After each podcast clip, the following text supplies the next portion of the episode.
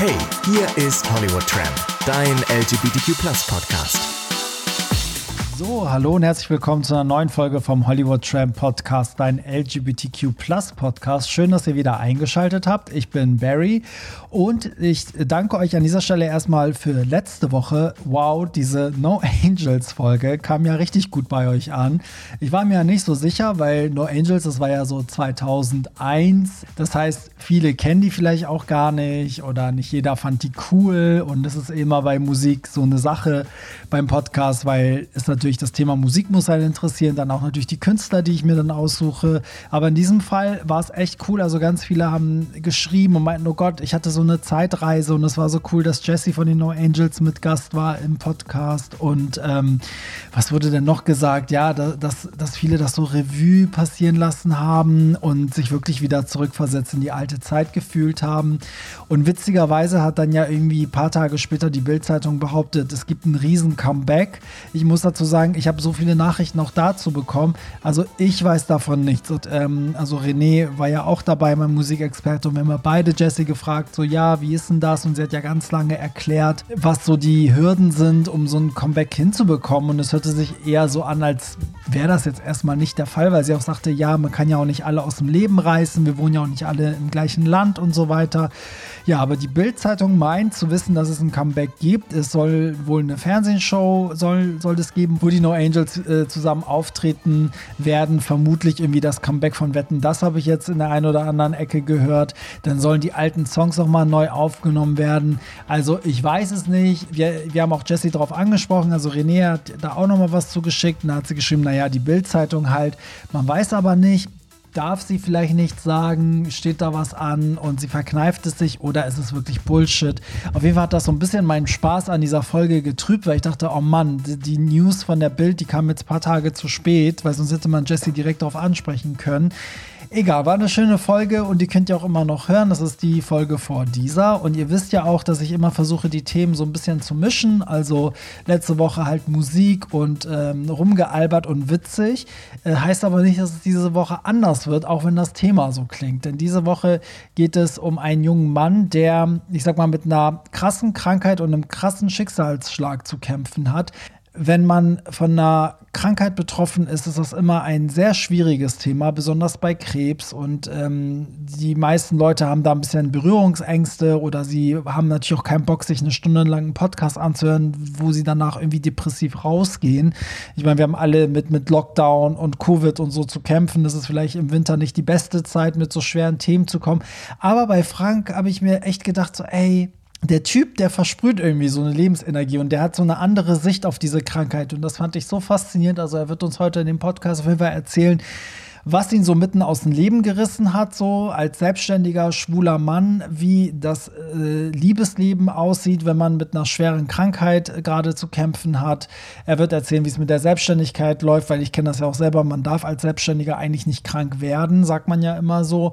Und ähm, er wird uns alle so ein bisschen mit seiner lebensfrohen, positiven Art anstecken. Und ich habe das Gefühl, dass auch ihr, so wie ich, nach dem Gespräch irgendwie mit einer etwas anderen Einstellung, glaube ich, an eure Probleme rangehen werdet. Ich bin gespannt. Lasst es mich auf jeden Fall wissen. Kontaktiert mich gerne über Instagram oder E-Mail. Ihr werdet schon einen Weg an mich heranfinden. Und jetzt wünsche ich euch ganz viel Spaß mit der heutigen Folge und einem etwas anderen Blickwinkel auf schwere Zeiten und schwere Schicksale. Viel Spaß. Hey, hier ist Hollywood Tramp. So, und damit begrüße ich meinen heutigen Gast, ähm, der heute bei mir ist. Und ich würde sagen, an dieser Stelle machen wir mal irgendwas, was wir noch nie gemacht haben.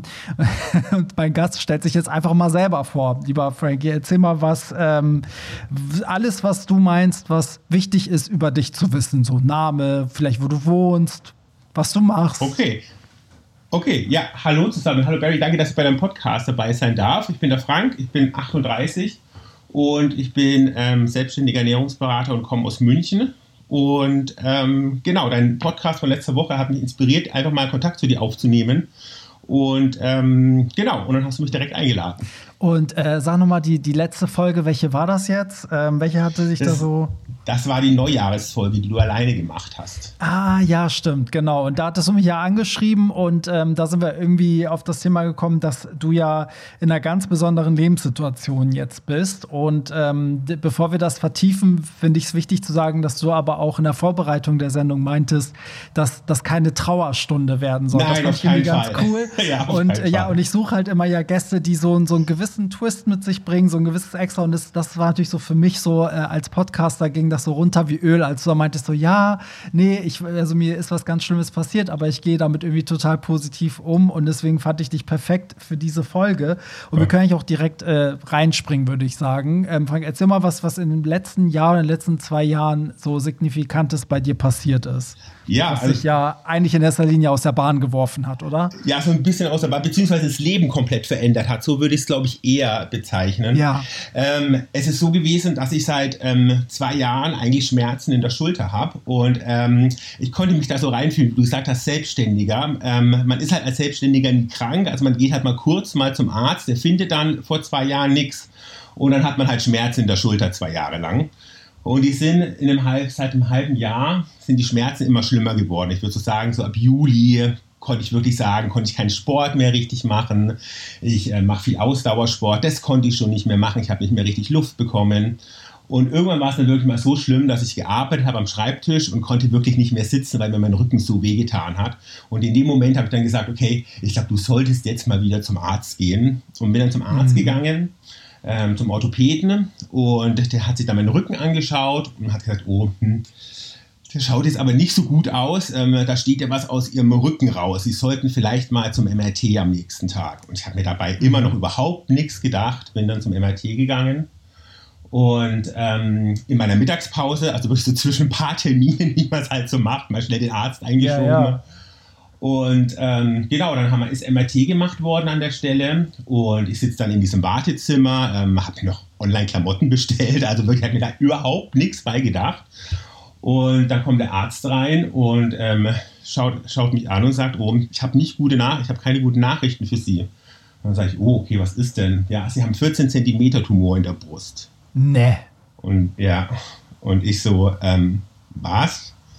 Ja, also sie haben 14 cm Tumor in der Brust. Die haben damals auch gar nicht gewusst, wo er angefangen hat, weil er so groß und so verwachsen war, der durch die Lunge durchgeht und praktisch am Rücken schon wieder rauskommt. Aber also nur mal zum Verständnis, was ist das dann genau? Ist das Gewebe oder weil was, was sitzt denn so, dass es praktisch von der Brust bis nach hinten geht? Das ist, ähm, das wurde dann alles, also ich musste dann sofort in, in, in die Uni, Uni, Uniklinik, also die haben mich dann sofort in die Uniklinik überwiesen.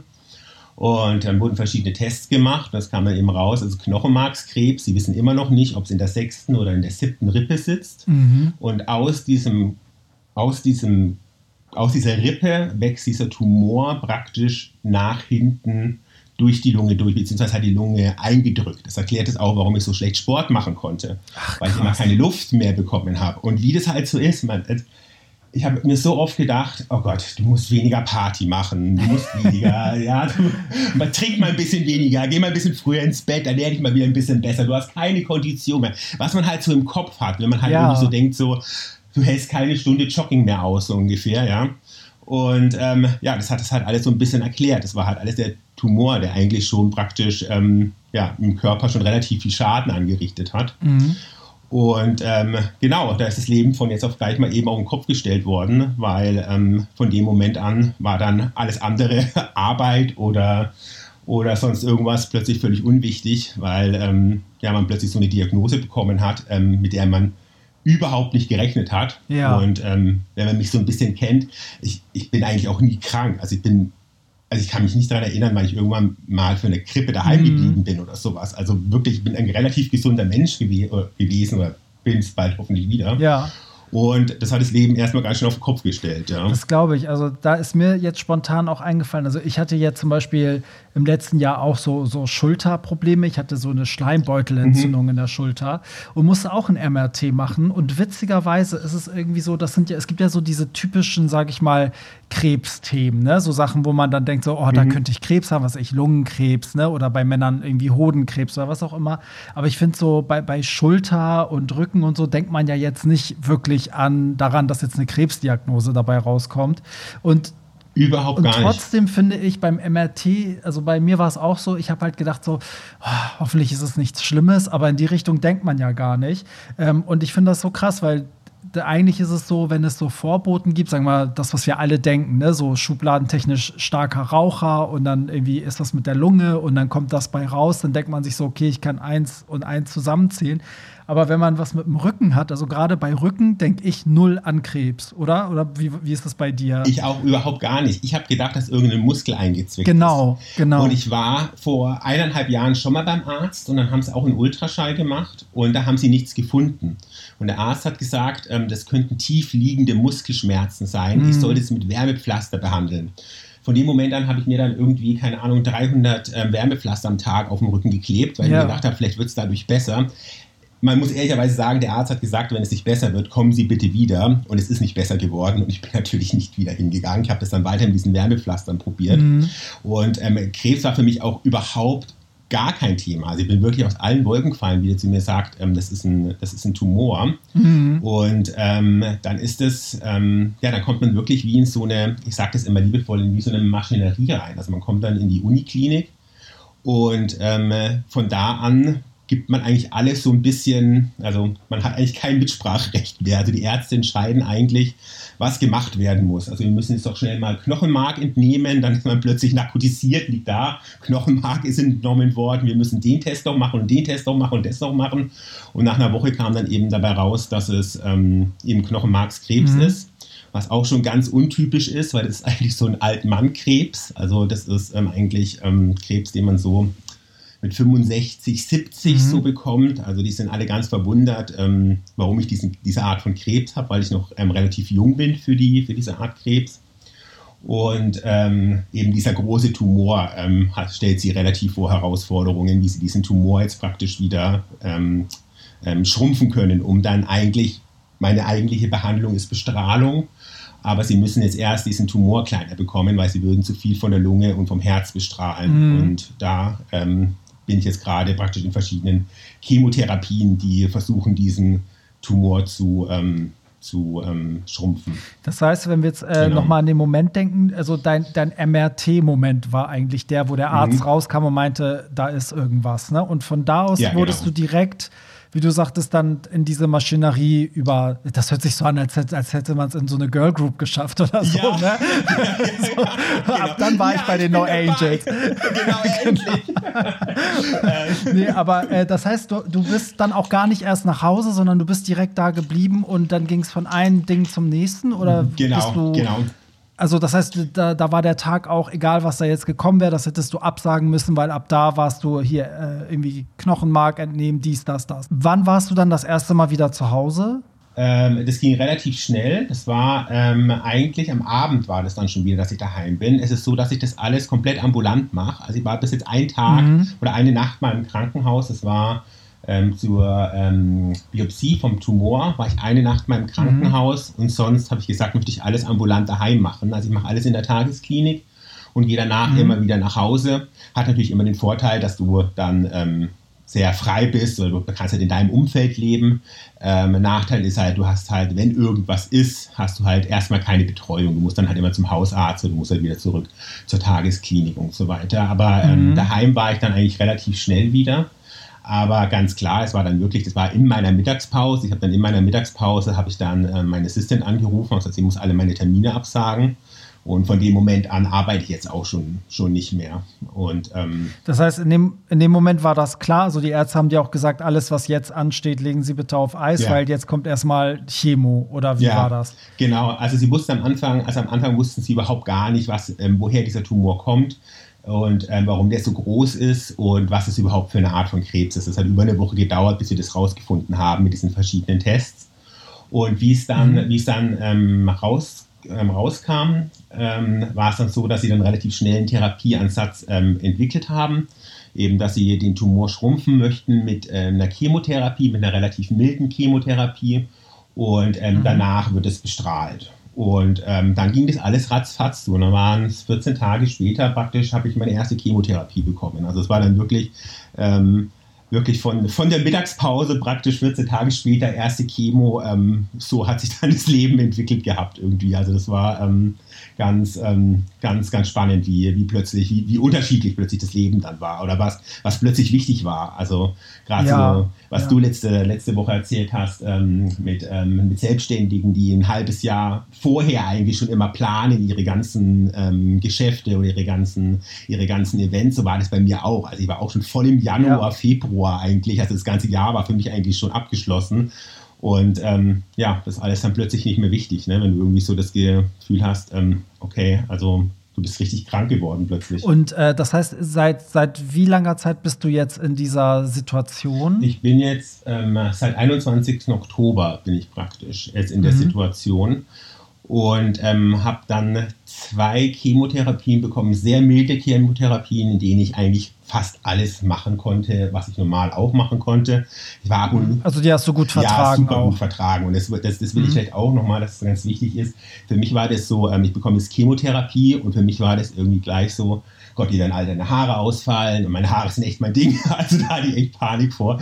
Äh, meine, meine Haare mhm. werden mir ausfallen und ähm, ich werde kotzen, auch über der Toilette hängen und ich werde nichts mehr machen können. Und da gibt es so viele unterschiedliche Versionen von Chemotherapien. Ich habe eine sehr milde bekommen in den ersten, in den ersten sechs Wochen und konnte praktisch fast alles machen, was ich normal auch gemacht habe. Also ich bin auch raus, das war dann noch so ein schöner Herbst, ich war viel spazieren draußen, habe viel Besuch bekommen, ich bin dann teilweise sogar noch mhm. zu Freunden gefahren und sowas. Das abends war ich manchmal ein bisschen müder nach, den, nach, diesen, nach diesen Infusionen, aber ähm, das mhm. war ähm, eigentlich relativ, man könnte schon fast sagen, relativ angenehm.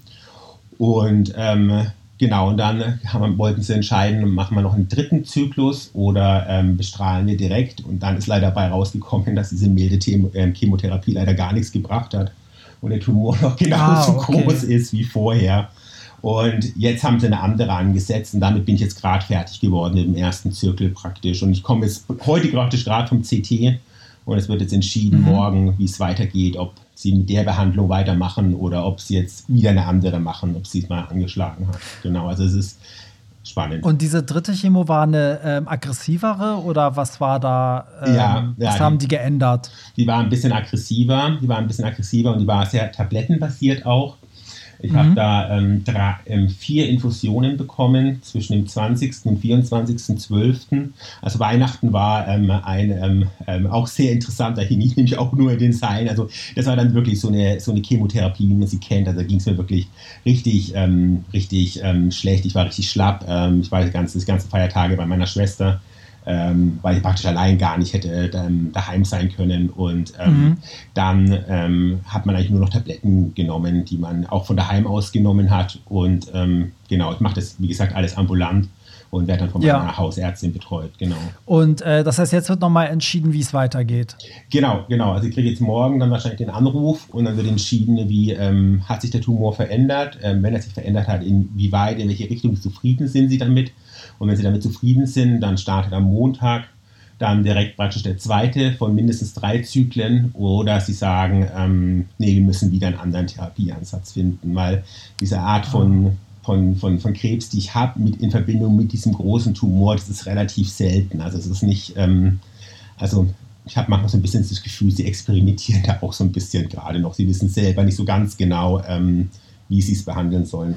Ja, also ich fasse nochmal zusammen. Das heißt, der Tumor liegt zum einen beschissen. Man kann ihn nicht einfach so rausoperieren. Man kann dich aber auch nicht genau. bestrahlen, weil man dann Organe bestrahlt, die halt nicht bestrahlt werden sollen. Das heißt, eigentlich sitzt das Ding einfach mega kacke. Da, das hast du gut zusammengefasst.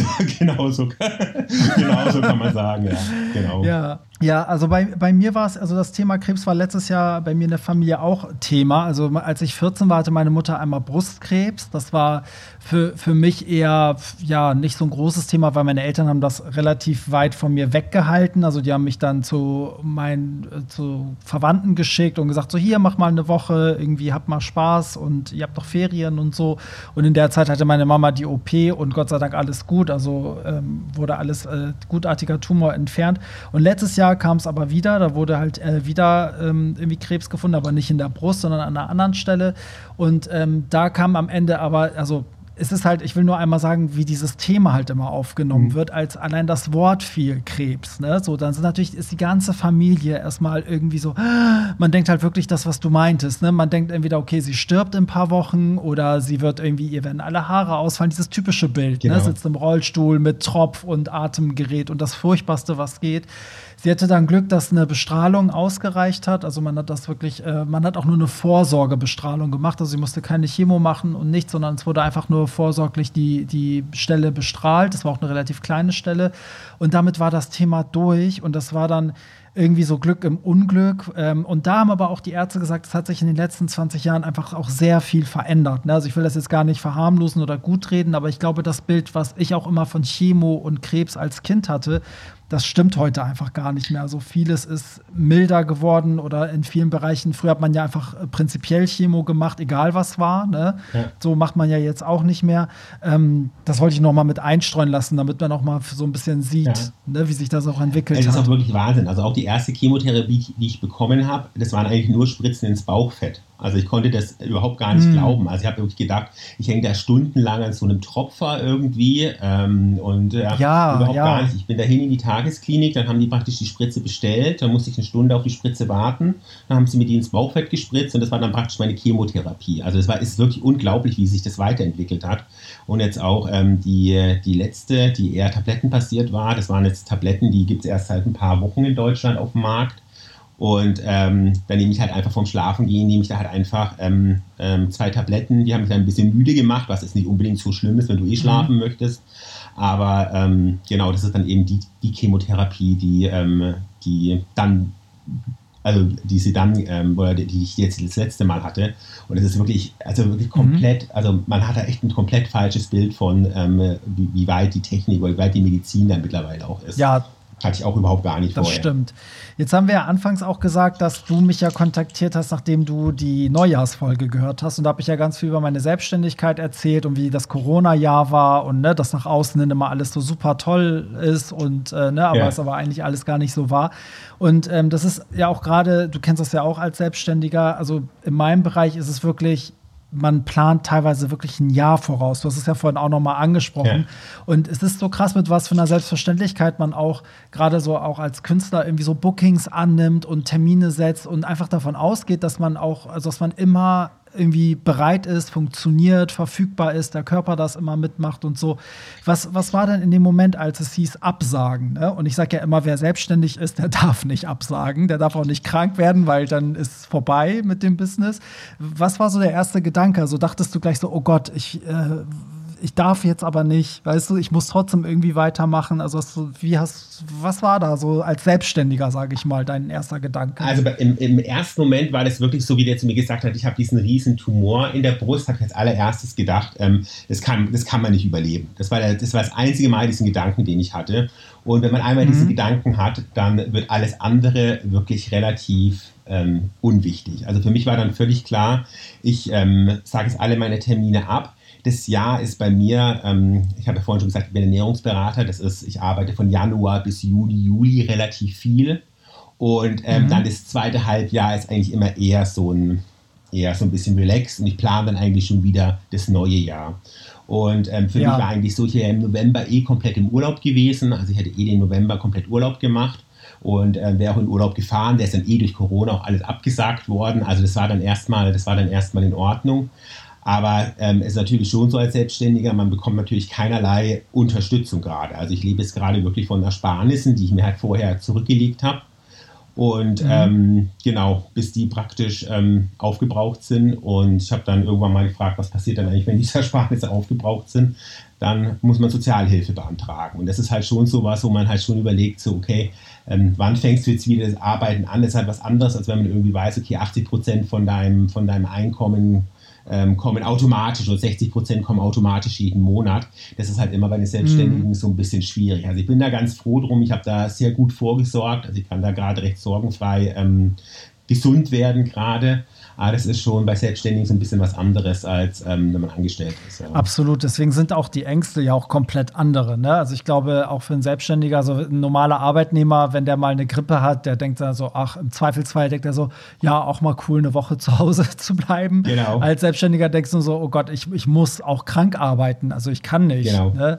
Das stimmt absolut. Ja. Und äh, wie, wie ist das jetzt heute? Also bist du so, ich meine, jetzt haben wir gehört, dass es bei dir ja auch gar nicht abzusehen ist, wie lange diese Situation jetzt bleibt, ne? weil man ja jetzt auch noch keinen erfolgreichen Weg so gesehen gefunden hat. Stresst dich das oder bist du da ganz entspannt mittlerweile, weil du einfach deine Prioritäten anders setzt, indem du halt sagst, okay, Gesundheit an erster Stelle oder bist du schon so ein bisschen oh, kann, kann jetzt mal irgendeine Therapie anschlagen, ich möchte wieder Vollgas geben? Also es ist schon so, ähm, also wie, wie, ähm, wie Sie gesagt haben, nach den ersten zwei Chemozirkeln, es hat gar nichts gebracht, es war wirklich wie eine Klatsche ins Gesicht, weil ich hatte das natürlich schon mhm. so ein mhm. bisschen berechnet, dass ich vielleicht ab April wieder das Arbeiten anfangen kann, weil es für mich halt trotzdem auch wichtig ist, ähm, auch wieder Geld zu verdienen. Und wie Sie dann gesagt haben, Klar. nein, ähm, also es hat nicht funktioniert, wir machen jetzt andere ähm, Chemozirkeln, die noch länger dauern. Von dem Moment an war ich so ein bisschen entspannter dann so ein bisschen, wo ich gesagt okay, du musst jetzt, glaube ich, ich, erstmal gesund werden. Also es ist keine, wie soll ich sagen, es ist halt trotzdem keine ähm, Mandelentzündung, die jetzt immer eben die Mandeln rausnehmen und 14 Tage später bist du dann ähm, wieder gesund, sondern es ist halt einfach eine Krankheit, die ähm, vielleicht jetzt einfach auch ein bisschen mehr Zeit braucht. Äh, mit entspannt, das ist ganz unterschiedlich. Manchmal bin ich super tiefenentspannt und sage mir, so, jetzt ist meine Gesundheit wichtig und es passt ja auch alles. Und dann kommen aber halt auch immer mal wieder so Ängste, wo du sagst, okay, ähm, du rechnest mal so grob hoch, wie hoch, wie lange reicht dein Geld denn ungefähr, wann müsstest du denn ungefähr wieder das Arbeiten anfangen. Das ist immer so ein bisschen unterschiedlich, aber es ist schon so, dass so eine Krankheit Prioritäten schon anders setzt. Also für mich ist es ganz wichtig, ähm, gesund zu werden wieder, zu sagen, mhm. in einem Jahr ähm, sage ich, ähm, kann ich wieder normal mein Leben gestalten, ich kann normal arbeiten, ich kann normal Sport wieder machen, ich kann ähm, mich um mich alleine kümmern und so weiter. Das ist für mich jetzt eigentlich erstmal so die, die oberste Priorität, wieder gesund zu ja, werden. Ja. ja, auf jeden Fall. Äh, jetzt wirkst du ja sehr, sehr positiv, muss ich sagen. Ne? Wir haben jetzt auch ja. mehrfach gelacht. ja. Deswegen habe ich auch am Anfang des Podcasts auch gleich gesagt, so dass du ja auch gesagt hast, es soll jetzt kein, keine Trauerstunde werden, genau. weil ich dachte, sobald das Wort Krebs fällt, sind die ja. Hörer gleich so, um Gottes Willen, ich, ich habe so viele Probleme selber gerade, bitte nicht noch äh, eine Krebsgeschichte im Podcast.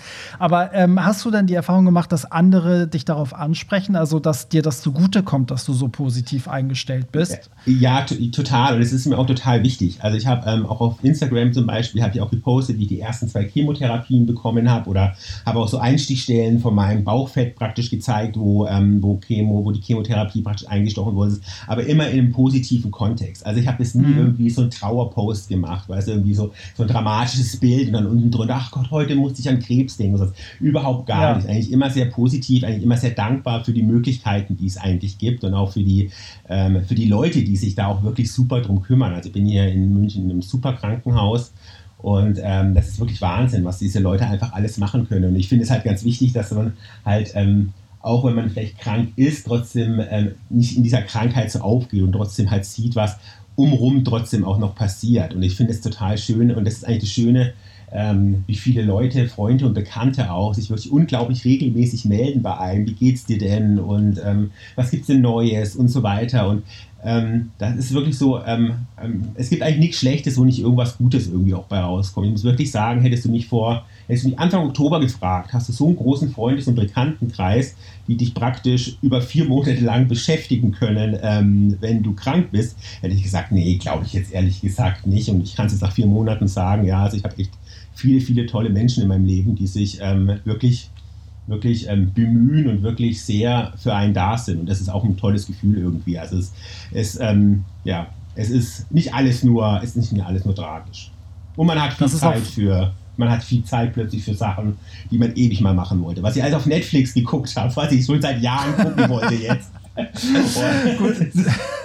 ja gut, so geht es auch vielen durch Corona, ne? Die haben jetzt genau. irgendwie alle Zeit der, der, Welt so. Aber nee, ich meine, das ist auch viel wert, ne? Weil ich habe immer das Gefühl, äh, dass so eine Krebsgeschichte auch äh, dafür sorgt, dass viele damit nicht umgehen können und einem irgendwie den Rücken kehren. Also ich habe ganz oft immer das Gefühl gehabt, so im, im Umfeld, dass äh, dann Leute so ein bisschen alleine dastanden und dass sich so ein bisschen das halt so auch ausselektiert hat, ne? Wie du schon sagst, wer sind so die wahren Freunde und wer, blei wer bleibt so dran und wer ist irgendwie nur da, wenn, wenn Party und lustig angesagt gesagt ist. Ja. Ähm, das ist super viel wert. Glaubst du denn auch, also ich glaube ganz fest daran, dass diese innerliche Einstellung und auch wie positiv man so lebt, ähm, und Leute, die mich kennen, werden das bestätigen, dass das für, für den Körper auch super wichtig ist. Also ich glaube tatsächlich daran, dass man mit so einer griesgrämigen Art, sage ich mal, mit der Krankheit umzugehen, vielleicht sogar das verlängern könnte, den, den Heilungsverlauf. Ähm, Glaubst du da auch dran, dass man, dass der Körper und der, der geistige Einstellung, dass das so Hand in Hand geht? Da, da glaube ich auch dran. Ich glaube auch, dass es ganz wichtig ist, eben positiv zu bleiben. Es ist nicht immer einfach, positiv zu bleiben. Also gerade wie Sie gesagt haben, dass die ersten zwei Kilos nichts gebracht haben, da war ich echt das erste Mal in dieser ganzen Zeit in richtig so einem Loch drin. Und das kann jetzt wirklich mhm. nicht sein, dass es jetzt sechs Wochen lang waren, wo die irgendwelche Gifte nicht reingepumpt haben. Das hat nichts gebracht. Ähm, das war der einzige mm. Punkt, wo mal wirklich so, wirklich so, eine, so, eine, so, so, so, so ein Knick nach unten war. Aber ich muss auch sagen, ich umgebe mich auch mit ganz vielen positiven Menschen. Also ich. Ähm, das ist so ja, wichtig. Und es ist auch, also mir ist auch total wichtig, dass ich das eben auch von daheim aus machen kann, weil ich habe eine ähm, Therapie bekommen im Krankenhaus selber und da war ein Herr nebendran, der hatte auch Krebs und sofort wird angefangen, darüber zu sprechen, welche Behandlung er hat und ich habe und welchen Krebs er hat und ich habe. Und ich, ich, äh, und ich möchte das überhaupt gar nicht, ja. Also irgendwie später, ja. später kommen Freunde und wir schauen dann irgendwas im Fernsehen an und sowas. Das hat überhaupt gar nichts mit mir und meiner Krankheit zu tun, sondern wir hängen einfach nur zusammen rum und, ähm, und, und haben einfach eine gute Zeit, so wie wir es irgendwie jetzt eben jetzt auch machen würden. Und das finde ich, glaube ich, ganz wichtig, dass man halt nicht so in dieser Krankheit aufgeht und trotzdem auch noch umherum sieht, was kann ich denn trotz der Krankheit auch noch machen. Also ich habe ähm, ich habe es vorhin gesagt, ich habe mich total viel bewegt am Anfang auch noch. Das geht mittlerweile nicht mehr, weil mein Körper auch mittlerweile ein bisschen durch diese ganzen Chemotherapien hintereinander ein bisschen geschwächter ist, wie, wie noch vor ein paar Wochen. Aber ich versuche halt wirklich, mich mit positiven Leuten zu umgeben und diesen Thema auch nicht immer so viel Raum zu geben. Also auch mal ganz bewusst bei einer Freundin anzurufen, die jetzt ein Baby bekommen hat und gesagt hat, nein, ich fange nicht an, du hast gerade ein Baby bekommen. Was geht bei dir gerade ja. im Leben vor sich? Ja. Äh, was bei mir im Leben vor sich geht, äh, das weißt du. Erzähl, was passiert denn bei dir gerade? Dass man dem Thema nicht immer nur so viel Wichtigkeit gibt und äh, da muss man wirklich aufpassen, dass das ganze Denken nicht irgendwann mal nur noch um, ähm, um, um, um, um, um diese Krankheit geht. Und das ist mir ganz wichtig, dass sie nicht diesen Raum hat. Sie gehört gerade mit dazu, aber es ist nichts, was ich für den Rest meines Lebens behalten will, sondern ich versuche es gerade loszuwerden und wenn es weg ist, dann ist gut. Also ich finde das mega bemerkenswert, dass du so bist. Ich verstehe es aber auch, wenn es anders ist, weil es ist ja auf einmal, man hat so viele Sachen und auf einmal muss man alles liegen lassen und es bleibt nur noch die Krankheit, mit der man sich befasst. Und Menschen neigen dann vielleicht auch dazu, das zu ihrem Lebensmittelpunkt zu machen. Ne? Also von daher, das kann ich auch verstehen. Aber ähm, ich finde auch, wie du schon gerade sagtest, diese positive Einstellung ist auch eine Frage der Perspektive. Und ich merke auch immer, wenn du jetzt erzählst, dass du die Sachen einfach auch aus dem für mich richtigen Blickwinkel siehst. Also, dass man sich nicht hinsetzt und rumheult, wieso man jetzt zwei Chemotherapien in Anführungsstrichen umsonst gemacht hat, weil ich denke dann immer, yeah. umsonst wird es nicht gewesen sein. Es wird schon irgendeinen Grund gehabt haben, warum das erstmal passieren musste. Ähm, was auch immer das, das sein mag. Ne? Das kann sich auch erst in fünf Jahren für dich herausstellen. Vielleicht ne, brauchtest du einfach diese längere Pause oder ne, alles andere hätte vielleicht nicht zum Endergebnis geführt. Ich glaube, das ist so bei ganz vielen Menschen noch so, das, das fehlt so ein bisschen, ne? so, weil ich auch oft angesprochen werde und dann sind immer Leute ganz oft so, ja, aber wie kannst du denn immer an allem das Positive sehen? Und ich denke mal so, nee, das ist einfach nur, aus welcher Perspektive du dir genau. das anguckst, oder? Ja, finde ich, find, find ich auch ganz wichtig, ja. Und ich meine, es gibt ja auch, du, es gibt so viel, ähm, wenn du siehst, wie mein Leben davor war, ähm, ich möchte ja wieder so leben können auch. Also ich bin, ich bin jemand gewesen, ich bin ein sehr sozialer Mensch, ich bin gerne weggegangen, ich habe einen Freundeskreis ähm, und ich habe gern Party gemacht und so weiter. Und ähm, das geht jetzt halt alles gerade nicht, was jetzt irgendwie auch kein Problem ist, weil es wie die Rest der Menschheit gerade auch nicht geht. Ich finde es sehr nett, dass jeder mit mir ähm, gerade praktisch praktisch auf soziale Kontakte verzichtet. Ähm, aber irgendwann wird es wieder funktionieren, irgendwann wird es wieder funktionieren und dann möchte ich das halt auch wieder machen. Und darauf freue ich mich jetzt halt. Das ist halt ein halbes, dreiviertel Jahr, was vielleicht ein bisschen schwierig ist, aber danach möchte ich mein Leben eigentlich wieder so leben können, wie ich es davor eben auch gelebt habe. Dass man eben abends mal weggeht, dass man irgendwie ähm, ja, ja. Ähm, mal auf eine Party geht, dass man zu Freunden geht und ähm, möchte so mein Leben dann eben auch wieder, wieder weiterleben. Und, da, und das ist eigentlich für mich so dieses Ziel jetzt gerade. Die, die, die Krankheit ist es eigentlich nur die ähm, ja, so eine kurze Unterbrechung davon, aber in einem Jahr möchte ich aber eigentlich sagen können, okay, ähm, ist alles hinter mir und ähm, es läuft wieder alles ganz normal. Ein kleiner Ausflug. Genau, genau. in eine andere Welt. Genau, ganz nee, genau. genau. Du, Frank, jetzt hast du vorhin gesagt, du hast äh, auf Instagram das ja auch äh, gepostet. Da würde jetzt wahrscheinlich jeder Social Media Manager, der eine Marke betreut, wahrscheinlich äh, in Ummacht fallen und sagen so: Oh Gott, wie kannst du nur das Thema Krebs auf Social Media, weißt du, wo alle nur ihre Urlaubsbilder posten, yeah. äh, breitreten. Ich habe genau heute einen Artikel veröffentlicht, wo ich auch geschrieben habe, dass ich glaube, der Trend auf Social Media geht wirklich hin zu weg von diesen Foto- und Frühstücksbildern hin zu Botschaft. Also Leute, die wirklich eine Botschaft haben. Wie haben das denn die Leute bei dir aufgenommen, als du sowas gepostet hast? Ähm, ganz unterschiedlich, ganz unterschiedlich. Ich habe, ähm, ähm, das habe ich auf meinem privaten Account gepostet. Der ist auch, ähm, also der ist auch privat, der ist wirklich für Freunde und Familie. Also da konnte ich schon mal relativ gut aussortieren, wer das denn überhaupt sehen kann und wer nicht. Mhm. Und wie ich den ersten Post gemacht habe, ähm, das war der erste, erste Tag der Chemotherapie. Ähm, da kamen ganz viele Nachrichten zurück. Ähm, sie haben sich bedankt, dass ich das gemacht habe, weil sie haben irgendwas gehört und haben sich aber nicht getraut nachzufragen. Und das mhm. habe ich ganz häufig gehört, dass die Leute eher dankbar darüber sind, dass sie informiert worden sind, ohne praktisch direktes nachzufragen, weil doch viele so eine Hemmschwelle haben, an Menschen ranzugehen, der gerade ähm, so eine Diagnose bekommen hat. Und ähm, ich muss sagen, ich poste das jetzt auch nicht ähm, unglaublich viel. Ich glaube, ich habe jetzt insgesamt, glaube ich, vier Posts gemacht, die sich um die Chemos drehen. Ähm, mhm. Und da wollte ich eigentlich auch immer nur zeigen, ähm, dass es einmal, ähm, dass es einmal machbar ist und einmal, was die Medizin eigentlich kann und ähm, was das Personal eigentlich auch leistet in diesen Krankenhäusern. Das war mir halt eigentlich wichtig. Und es sehen dann eben Freunde und Familie und ich habe eigentlich ähm, sehr viel positives Feedback bekommen, aber es gab auch zwei, drei, die gesagt haben, du, ich fand es voll daneben, ich würde sowas nie posten auf, auf, Instagram. Aber das ist ja immer so ein Thema, was poste ich auf Instagram? Die einen haben da Klar. posten alles und manche posten ähm, halt gar nichts.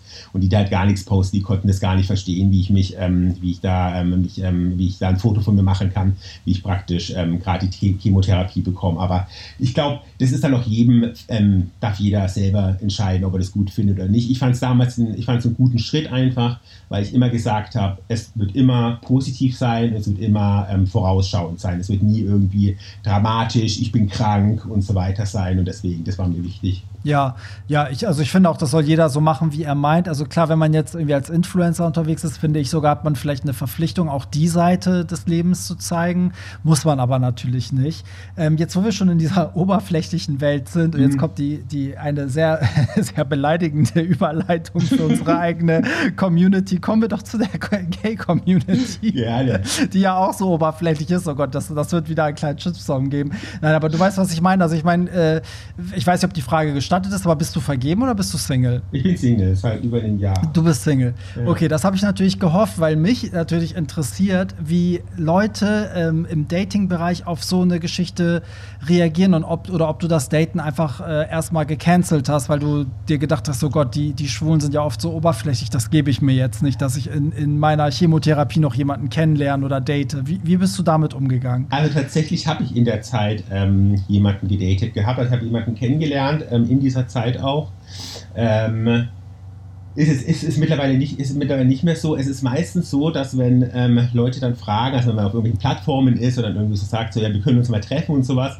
Und ähm, ich dann irgendwie merke, okay, also man, man könnte sich wirklich mit dem Mann irgendwie treffen sage ich dann schon mal, du hör zu, das ist bei mir gerade ein bisschen schwierig, weil ich bin, ähm, ich bin krank gerade. Ähm, dann kommt natürlich immer die Frage, was hast du gerade? Und ähm, dann kommt es auf und dann ist es meistens eigentlich so, dass die Leute unglaublich verständnisvoll reagieren. Also da muss ich jetzt mal eine mhm. Lanze brechen für unsere Community. Also es ist wirklich ganz, ganz selten, dass er dann irgendwie kommt, irgendwie, oh nee, dann will ich jetzt gar nichts mehr mit dir zu tun haben. Muss was im Gegenteil. Also die Leute sind dann eigentlich eher, ähm, ah, dann würde ich trotzdem mal freuen, wenn, wenn, wenn du wieder gesund bist oder gute Besserung oder irgend sowas. Also das ist eigentlich sehr, ähm, sehr positiv.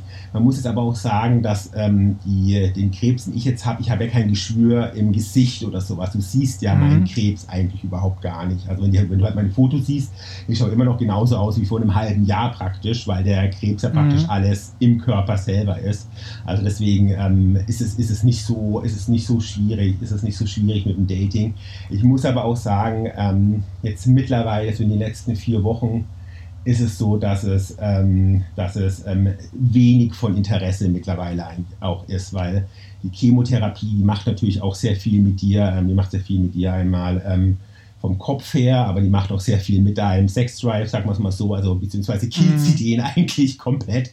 Ja. Und ähm, genau, deswegen ist es gerade nicht so von Interesse, dieses, dieses ganze Dating-Thema. Also ich bin da immer noch mal angemeldet, ich schaue da ab und zu mal rein, wenn eine Nachricht kommt, aber es ist ähm, gerade nicht so hoch im Kurs. Ich finde das aber total schön zu hören. Also ich hätte damit überhaupt nicht gerechnet, Doch. weil klar, so, so im, im realen Leben, ne, da ist es nochmal was anderes, aber gerade auf einer Dating-Plattform hätte ich jetzt gedacht, oh Gott, die antworten wahrscheinlich erst gar nicht. Nee. Weißt du, die, die reagieren dann nicht mehr. Überhaupt gar nicht. Also es ist wirklich, es ist wirklich, also ist ganz, ganz, ganz positiv. Ich komme mir manchmal schon ein bisschen blöd vor, wenn ich den Leuten dann schreibe, ähm, ja, ich bin krank, weil, ich, weil, weil das hört sich immer an, so, ähm, so, so Drama Queen. Und, und übrigens, ich bin doch ganz erkrankt, das ist halt überhaupt nicht meine Art, ja.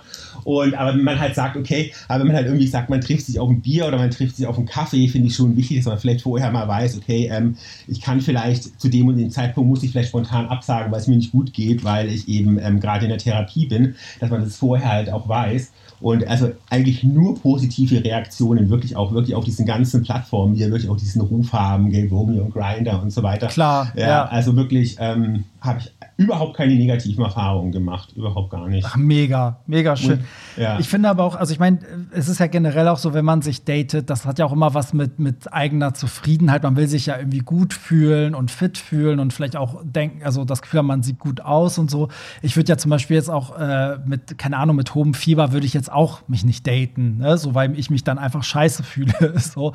Von daher, genau. ne, wenn jetzt so der, der, die Phase kommt, wo du auch körperlich viel mehr eingeschränkt bist oder dich das auch viel mehr weghaut, ähm, dann, also wozu soll man sich da in der Phase auch daten? Ne? So denke ich. Also wenn man sich nicht danach fühlt. Ge genau, wenn man sich, wenn man sich danach, danach fühlt. Es ist aber auch so, man muss auch sagen, ich bin jemand, ich achte ziemlich auf mein, ähm, also auf, ähm, ähm, ich achte zu, also ich bin Ernährungsberater, ich achte relativ auf meine Ernährung und auf meine, auf meine Figur und ähm, ähm, ich habe vorhin schon gesagt, meine Haare sind so ein bisschen mein Ding und sowas. Also man könnte schon fast sagen, mhm. ich, ähm, also ich, ich achte schon sehr auf so, auf so Oberflächlichkeiten. Und man muss sagen, das habe ich jetzt aber auch gemerkt in den letzten zehn Wochen, es spielt irgendwie irgendwann dann keine große Rolle mehr. Also das erste Mal, wie ich Chemotherapie gehört habe, war mein erster Gedanke, oh Gott, meine Haare. Mittlerweile, ja, wenn, die mir, ja. wenn, die mir morgen, wenn die mir morgen sagen würden, wenn die mir morgen sagen würden, ähm, sie müssen eine andere Chemotherapie machen, wo mir die Haare ausfallen, wäre es mir mittlerweile ehrlich gesagt wurscht. Ja, ich habe es auch in der mhm. ganzen Chemotherapie ähm, durch diese verschiedenen starken Medikamente, die ich immer wieder zunehmen muss und abnehmen ähm, oder die ich immer nehmen muss und dann wieder absetzen muss, habe ich auch ein paar Kilo zugenommen. Das wäre wirklich vor einem halben Jahr noch ein Drama gewesen. Also ich wäre wahrscheinlich, ähm, keine Ahnung, wäre wahrscheinlich schon wieder voll auf Diät und voll im Sportprogramm und alles. Und dann merkst du einfach, dass solche Themen plötzlich nicht mehr so einen hohen Stellenwert haben wie noch vor einem halben Jahr. Mhm. Und das finde ich auch mal eine ganz interessante Erkenntnis, wenn, wenn man eigentlich ähm, ja, jahrelang da ähm, sehr viel Wert drauf gelegt hat, eben, dass es doch andere Sachen gibt, die doch auch noch ein Tick wichtiger sind, als ähm, ob die Haare heute richtig gut liegen oder ähm, ob der Bauch heute richtig flach ist. Ja. Also das, das finde ich auch nochmal so eine, so eine schöne Erkenntnis daraus eigentlich. Voll. Und deswegen äh, finde ich auch das Thema so wichtig, also auch für die Folge, weil ich auch selber mich immer wieder erwische. Also gerade das, was du auch erzählt hast, also äh, ich kenne das ja auch, dass man dann irgendwie plötzlich eine Grippe hat, sage ich mal, und dass mein erster Gedanke ist dann so, oh, jetzt kann ich zwei Wochen nicht zum Sport, dann werde ich wieder fett und dann sehe ich wieder scheiße, also so total übertrieben, mhm. ne? So. Genau. Und äh, ne? oder jetzt auch während Corona, dass man dann so rumhalt, so, ah, ich will unbedingt wieder feiern und äh, man, ne, also man, man kommt so schnell in diesen Trott rein, ne, dass Leute über, sich über eine Maske aufregen oder dass sie halt nicht irgendwie jetzt zu H&M shoppen gehen können und dann passiert sowas wie dir, passiert dann jemanden und dann merkt man plötzlich so, ah, okay. Aber es ist ja gut, spätestens dann zu merken, dass was einem wirklich wichtig ist, weil ich glaube, sonst tickt man auch nicht mehr ganz sauber, wenn man irgendwie eine Krebsdiagnose kriegt und immer noch denkt so, oh Gott, ich, ich muss aber zu H&M, ich muss jetzt unbedingt dieses, dieses Oberteil haben, scheiß auf Krebs, weißt du, wie ich meine? Also ich, also, muss tatsächlich sagen, dass ich ein großer Online-Shopper geworden bin. Ja, du hast ja auch gesagt, du hast ja noch geshoppt, bis die Diagnose kam sozusagen. Ja, ich, wirklich, wirklich. Das, das darf man keinem Menschen sagen. Ich habe noch Schuhe gekauft, kurz bevor ich erfahren habe, dass ich, weil ich mir überhaupt nichts bei gedacht hatte, dass ja. das überhaupt, dass das überhaupt ähm, irgendwie in diese Richtung gehen könnte. Ja, ganz genau. Ja, aber ich finde, ja, ja, das ist äh, wirklich, ich glaube, jeder braucht mal so einen Reality-Check. Also den brauchen wir alle und sei es, dass es durch so eine Folge ist wie heute, dass man einmal noch mal so ein bisschen über das so überdenkt, ja. ne, wie man oft halt so tickt selber. Ja. Könntest du dir vorstellen zum Abschluss, dass du die Krankheit irgendwie als Lebenserfahrung auch mit in deinen Job nimmst? Siehst du da irgendwie eine Verbundenheit? Ähm, seh, ähm, das, sehe ich, das, sehe ich, das sehe ich jetzt momentan nicht unbedingt. Was vielleicht ist, was die Krankheit vielleicht machen wird, ist, dass ich mein Leben generell wahrscheinlich so ein bisschen überdenken muss, mhm. weil ähm, das ist eine Art von Krebs, die ist zwar heilbar, kommt aber immer wieder zurück. Also die Chance, dass ich in den nächsten fünf Jahren wieder an diesem Krebs erkrankt, die liegt bei, liegt fast, bei fast 100 Prozent. Ah, okay. Und ähm, genau, und das ist normalerweise, in Anführungszeichen, ist es immer kein Problem, sagen die Ärzte, weil es so ein ähm, Krebs ist, die viele alte Männer bekommen. Das ist auch immer ganz lustig, wenn ich in der Tagesklinik bin. Ich schaue immer aus wie der Zivi, weil ich zwischen lauter 70-Jährigen da sitze und meine Chemotherapie bekomme. Ist jetzt da im Jogginganzug und mit Basecap und ähm, kriege meine Chemotherapie und sonst sind es wirklich alles nur alte, ähm, sind es alles nur alte Menschen. Alte Daddies, wie ich immer sage. Ja, ja, genau, aber nicht, nicht in der guten, nicht in der guten, nicht in der guten, ähm, nicht in der guten, ähm, äh, wie sagt man, nicht die guten.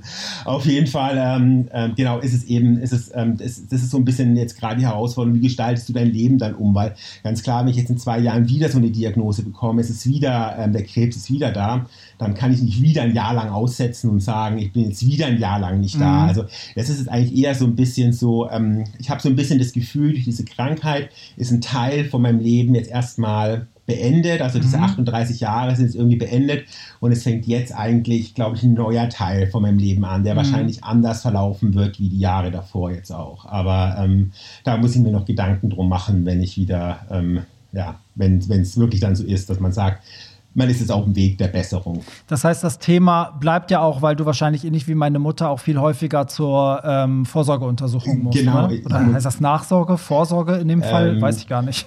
Ich glaube, ähm, Vorsorge, glaube ich. Ja, das ist ja, je, ne? ja. Je, jedes Vierteljahr muss ich das dann tatsächlich machen in den ersten zwei Jahren. Ja, ja also das ist relativ engmaschig. Und ähm, genau, das muss ich, das muss ich mir halt noch überlegen, wie richtet man dann sein, dann sein Leben aus. Aber das ähm, habe ich mir auch überlegt, das mache ich wirklich, wenn es dann heißt, ähm, in zwei Monaten sind sie wieder ganz gesund. Mhm. Dann überlege ich, wie, wie schaut jetzt mein Leben dann praktisch die nächsten Jahre dann aus. Ja, ja, ich wünsche es dir vom ganzen Herzen. Also jetzt haben wir auch die besondere Situation, dass wahrscheinlich auch viele Hörer natürlich auch wissen wollen, wie es dann weitergeht. Das heißt, du musst mich auch weiterhin updaten, weil Mach wir natürlich auch alle dann wissen wollen, ob die nächste Chemo oder was auch immer da kommt, ob das dann anschlägt. Mach ich. Also ja, also Frank, vielen, Mach. vielen Dank, ne, dass du zum einen, dass du mich angeschrieben Gerne. hast, dass wir so einen tollen Austausch hatten, dass äh, du dich auch bereit erklärt hast. Ich musste dir ein bisschen erklären, wie du jetzt hier deine Stimme aufnimmst, weil wir sitzen ja nicht in der gleichen Stadt. Genau. Ähm, und du bist ja halt kein Podcaster. Also das ist auch immer äh, schön, wenn Leute sich dann da so reinhängen und das mit ermöglichen. Und dass du so offen gesprochen hast, das fand ich einfach, ich fand's, ich finde, das ist eine mega schöne Folge geworden. Muss ich, muss ich uns mal einfach mal jetzt loben an dieser Stelle. Du, ich fühle mich super geehrt. Ich habe dir ja schon mal gesagt, ich bin super Fan von deinem Podcast und ich habe mich, hab mich super geehrt gefühlt, dass du ähm, gesagt hast, ich kann dann mit dabei sein. Ja, und ähm, es war für mich halt wirklich, es war für mich halt auch wirklich wichtig, weil du hast ja immer mal so Folgen, die sind total lustig. Ich liebe diese Musikfolgen, die finde ich genau. total super. Aber es sind ja auch immer mal so Folgen dabei, die so ein bisschen ein ernsteres Thema haben, aber immer mit so, immer mit so einem lächelnden Auge. Immer, ja, das ist eigentlich so perfekt. So, so stelle ich mir das eigentlich auch vor, wenn ich über meine Krankheit rede. Und ähm, hat perfekt gepasst. Und mein Ziel ist, wenn Corona vorbei ist und ich gesund bin, dann komme ich nach Hamburg und dann komme ich auf eine von deinen Partys. Ja, ja, wenn ich nicht sogar ja. in München auflege. Ich hätte ja sogar letztes Jahr in München aufgelegt, äh, seit Echt? langen ja Jahren. Äh, das wäre eine neue Party gewesen ähm, okay. die aber ja dann aufgrund von Corona nie, nie stattfinden konnte. Weil ich glaube, ich war das letzte Mal, war ich glaube ich 2016 oder so habe ich in München aufgelegt und dann gar nicht mehr. Also irgendwie ähm, fehlt der, ja, der Süden fehlt so ein bisschen. Aber es kommen auch immer mehr Leute so aus dem Süden, die halt schreiben so, ey, wenn Corona vorbei ist, du musst auch hier auflegen oder wir kommen nach Hamburg. Ja, das heißt, wir, wir nehmen uns vor, ähm, sobald die Clubs wieder aufhaben und du gesund bist, dann stoßen wir auf, der, auf einer Tanzfläche an, wo ich halt auflege. Sei es hier in Hamburg auf meiner Party oder in München auf, in irgendeinem Club. So machen wir es, genau. Das ist jetzt, das ist mein Ziel für, für 2021, genau. Super. Dann, also halt mich auf dem Laufenden. Ich drücke dir alle. Daumen, die ich habe. Ich drücke dir auch meine Hoden, alles, was ich drücken kann, drücke ich, dass du gesund wirst. Äh, und Danke, halt uns alle auf den Laufenden. Und das wird schon, also ich meine, so, so wie du damit umgehst, finde ich, also ich finde es sehr bemerkenswert. Ich habe sehr viel mitgenommen aus der Folge. Und ähm, ja, Frank, vielen Dank. Mehr kann ich eigentlich gar nicht sagen. Okay, ich danke dir. Vielen Dank. Super. Und wir alle hören uns dann nächste Woche im Podcast wieder. Ansonsten gibt mir auch Feedback auf ähm, hollywoodtramp.de oder Instagram hollywoodtramp. Und so wie Frank mich angeschimmert, wenn ihr eine bewegte Story habt, ähm, dann schreibt mich einfach an, macht es genau so und vielleicht landet ihr dann auch hier im Podcast und wir reden über Gott und die Welt. Bis dahin, bis nächste Woche und bye. Das war's. Nicht traurig sein. Mehr Hollywood Tramp findest du im Netz unter hollywoodtramp.de und bei Instagram at hollywoodtramp.